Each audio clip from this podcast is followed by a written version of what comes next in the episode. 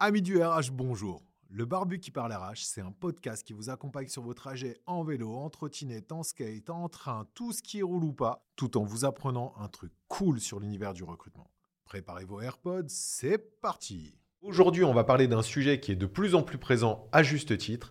Aujourd'hui, on va parler d'expérience collaborateur. On va vous expliquer le concept de cette expérience collaborateur.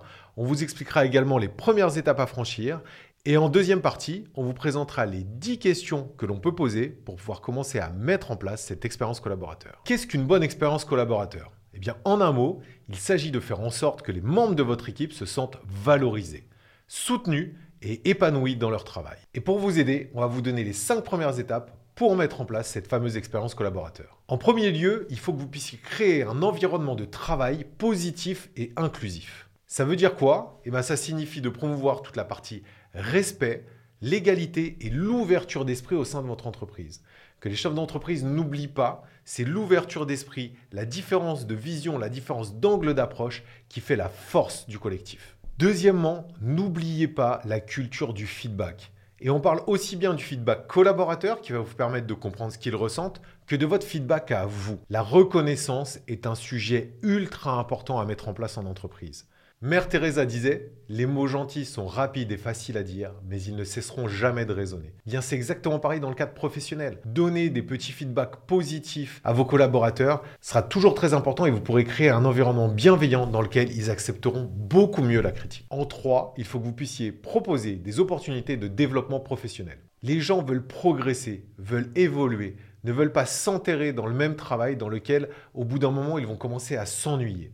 Donnez-leur l'opportunité d'apprendre, donnez-leur l'opportunité de se former, donnez-leur l'opportunité d'acquérir de nouvelles compétences. C'est un des points majeurs de la rétention de vos talents. En 4, un point ultra important, d'autant plus aujourd'hui, n'oubliez pas l'équilibre vie pro, vie perso. Il y a plein de choses à faire pour pouvoir améliorer cet équilibre. Déjà, prenez en considération les vies différentes de vos collaborateurs. Certains sont célibataires, ont besoin peut-être d'horaires un peu plus flexibles pour pouvoir avoir un équilibre vie pro, vie perso qui leur convient. D'autres sont parents, donc ils auront peut-être besoin de moins d'horaires flexibles, mais peut-être plus de flexibilité sur le côté ponctuel, sur le côté événementiel. En gros, chaque personne a une vie différente, donc chaque personne a un besoin différent. Il faut les comprendre pour pouvoir leur proposer un équilibre vie pro, vie perso qui correspond et qui est adapté à l'ensemble de l'entreprise, mais qui leur permet de s'épanouir. Enfin, impliquez vos collaborateurs, écoutez-les.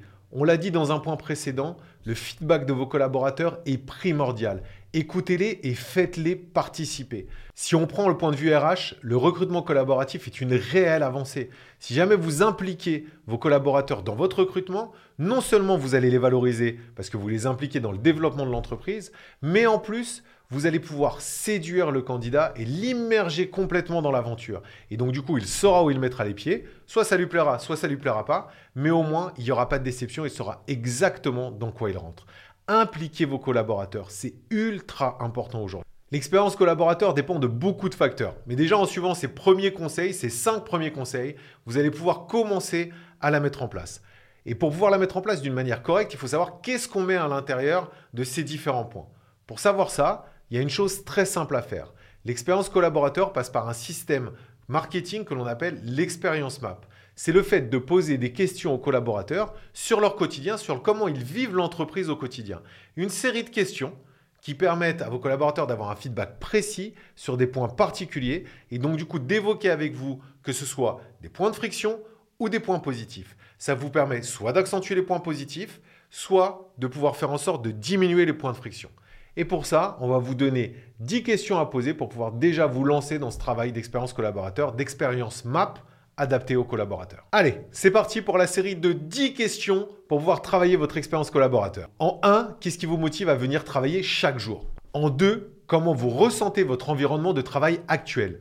Quels sont les points positifs et quels sont les points négatifs? En 3, est-ce que vous ressentez votre travail comme reconnu et valorisé? En 4, quel type de reconnaissance et de récompense vous valorise le plus? En 5, est-ce que vous avez l'impression d'avoir la possibilité de vous développer et de progresser dans votre carrière. En 6, quel type de formation au développement professionnel aimeriez-vous que l'on vous propose? En 7, comment trouvez-vous votre équilibre vie pro, vie perso? En 8, qu'est-ce qu'on pourrait faire pour faire en sorte que votre expérience de travail soit plus satisfaisante? En 9, est-ce qu'il y a des obstacles ou des défis qui vous empêchent de faire votre travail aussi bien que vous le souhaitez? Enfin, en 10, est-ce que vous avez l'impression d'avoir une voix au sein de l'entreprise et de pouvoir contribuer à la prise de décision? Le principe, c'est que vous posez déjà ces 10 questions, vous étudiez le retour, vous l'analysez et comme ça, vous aurez tous les éléments qui vous permettront de répondre et de mettre en place les premières étapes qu'on vous a proposées. Mais par contre, il ne faudra pas en rester là.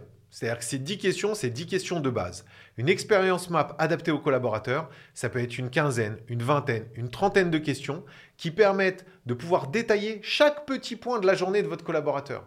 L'objectif, c'est de se dire quel point de friction je peux améliorer, quel point positif je peux accentuer.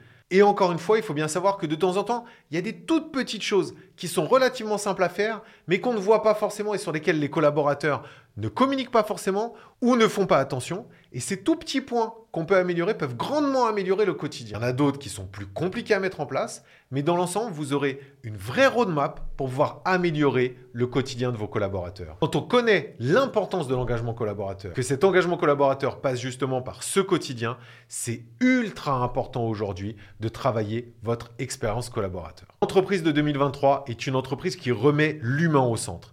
Et là, on parle de la base du travail pour justement remettre cet humain au centre qui va faire que votre entreprise se développera mieux, se développera plus vite et surtout que le bien-être à l'intérieur de cette entreprise sera beaucoup plus grand. Et on le sait, des collaborateurs qui sont dans une entreprise dans laquelle il fait bon vivre seront beaucoup plus fidèles à elle et donc du coup vous aurez une limitation d'une turnover et une plus grande rétention de vos talents. Ce qui dans une période où le marché de l'emploi est ultra tendu et même dans la vie globale d'une entreprise est ultra important. Merci à tous les survivants qui sont restés jusqu'au bout. C'était le Barbu qui parle RH, le podcast sur le recrutement d'aujourd'hui et de demain. Vous pouvez me retrouver sur LinkedIn, Nicolas Pazetti, aka le Barbu qui parle RH. Si vous avez kiffé, la meilleure façon de nous soutenir, c'est de laisser un super avis 5 étoiles sur votre plateforme d'écoute. À très vite pour un nouvel épisode.